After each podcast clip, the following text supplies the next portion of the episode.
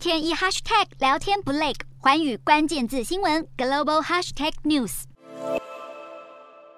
每次油箱加满，荷包就空了不少。有美国开车族表示，正在考虑换个方式出门。而美国总统拜登眼看国内油价在自己上任之后已经飙升一倍，就怕拖累其中选举选情，除了承诺会全力对抗通膨，连忙先指责是普丁掀起乌俄战争惹的祸，又痛批美国石油公司赚很大。然而，不止油价，就连住房到食品，几乎万物皆涨。通膨来袭，有如龙卷风铺天盖地，让美国家庭不得喘息。其中，鸡蛋价格比去年同期上涨三成二，肉类、家禽和鱼类也涨了一成四，乳制品更涨了一成以上，让美国五月消费者物价指数 CPI 年增百分之八点六，创下超过四十年以来新高。十号消息一出，让美股闪崩，再现黑色星期五。市场担忧通膨有如脱缰野马，就算联准会升息也 hold 不住。美国六月消费者信心指数只有五十点二，是疫情爆发以来最糟，更创下一九七八年以来最低。而英国金融时报调查发现，近七成的经济学家都认为明年美国将会步入经济衰退，三成受访者认为在明年下半年，四成受访者更认为时间点最晚则是明年的第二季。